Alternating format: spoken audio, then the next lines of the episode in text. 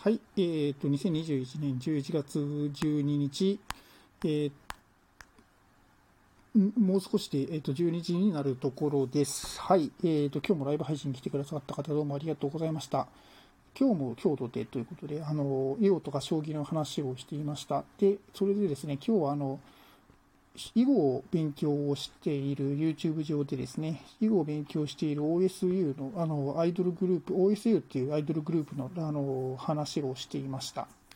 で、あの、そのアイドルの女の子に、えっ、ー、と、その囲碁、囲碁のプロの先生がですね、あの、囲碁を教えてくれるっていう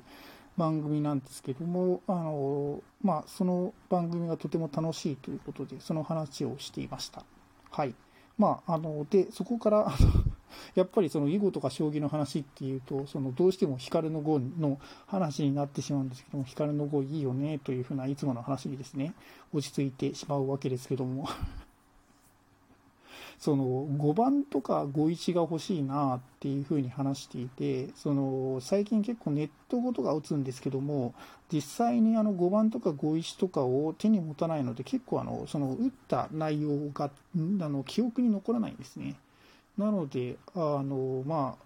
できればあの実際の5番と5石が欲しいということで、まあ、あの今ですね、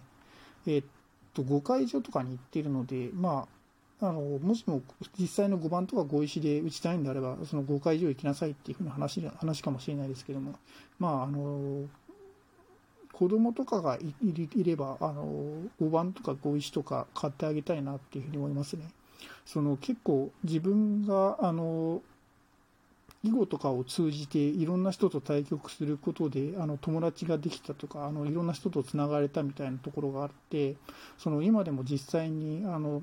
まあ、20年ぐらい前にその打った相手の顔とかもよく覚えているっていうそういうようなあのいい体験ができたので、まあ、あの好きなのであれば教えてあげたいなとかっていうまだ別に結婚とかもしてないのであの気が早いかもしれないですけどもあのそういうふうに思ってますね。はい。ということで、今日はそんな話をしていました。えっ、ー、と、最後まで聞いてくださり、どうもありがとうございました。良い一日をお過ごしください。